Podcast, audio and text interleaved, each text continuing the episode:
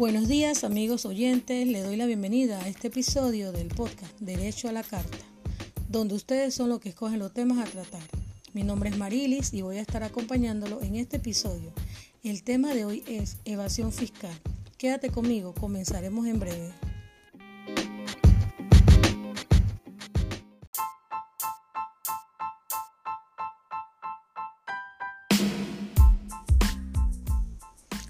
Primero, definamos evasión fiscal como la actividad ilícita que consiste en ocultar bienes o ingresos con el fin de pagar menos impuestos. Dicho en otras palabras, no declarar el impuesto que corresponde a sus ganancias. En la evasión fiscal, el contribuyente de manera consciente y voluntaria intenta pagar menos impuestos de lo que le corresponde.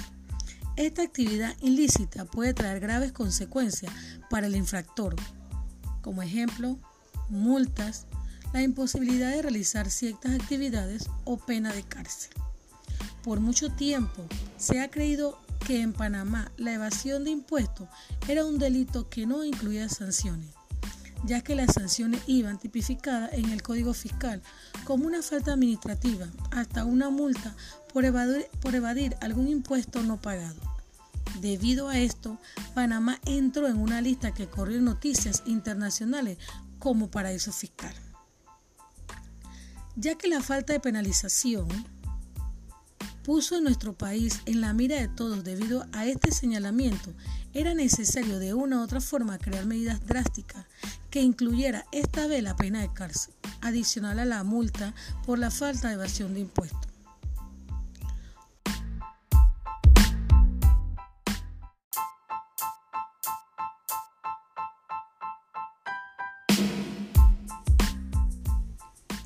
Por lo antes mencionado, se aprueba la Ley 70 en enero de 2019, actualizando de una vez por todo el sistema fiscal panameño para establecer la evasión de impuestos como un delito precedente al blanqueo de capitales.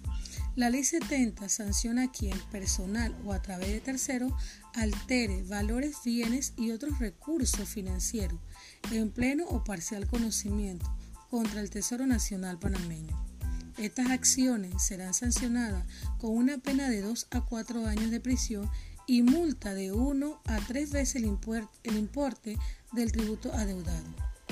Además, en caso de que se determine que el agravio fue cometido a través de una o más personas, la pena será impuesta a las entidades jurídicas en cuestión y será una multa hasta tres veces el importe del tributo enajenado.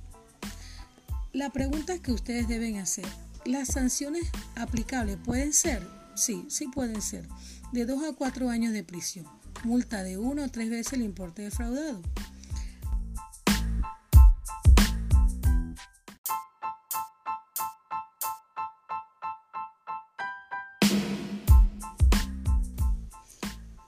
Se penalizarán las entidades jurídicas en cuestión. La pena de prisión se aplica cuando el montón del tributo sea igual o superior a 300.000 en un periodo fiscal.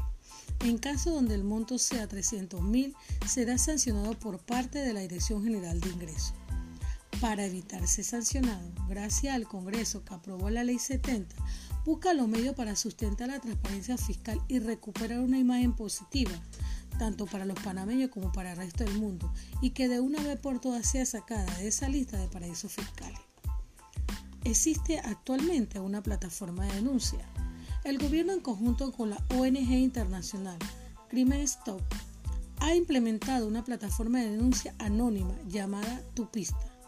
Esta plataforma, que ya funciona en otros países de la región centroamericana, permite al usuario adjuntar fotografía, audio, videos y documentos para justificar una denuncia.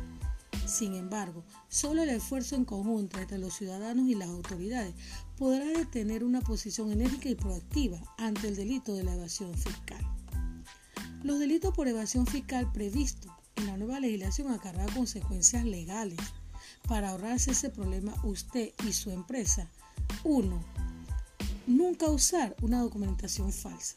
Omitir la emisión de comprobantes por actividad de intercambio económico comunicar datos falsos para obtener devoluciones o omitir pagos a las autoridades fiscales correspondientes, ignorar llevar los registros contables obligados o asentar datos falsos en dichos sistemas o registros, declarar pérdidas fiscales inexistentes. Hasta aquí pues mi intervención, Marilis, y quedamos entonces propensos a las preguntas de ustedes referente a derecho a la carta con el tema evasión fiscal. Muchas gracias.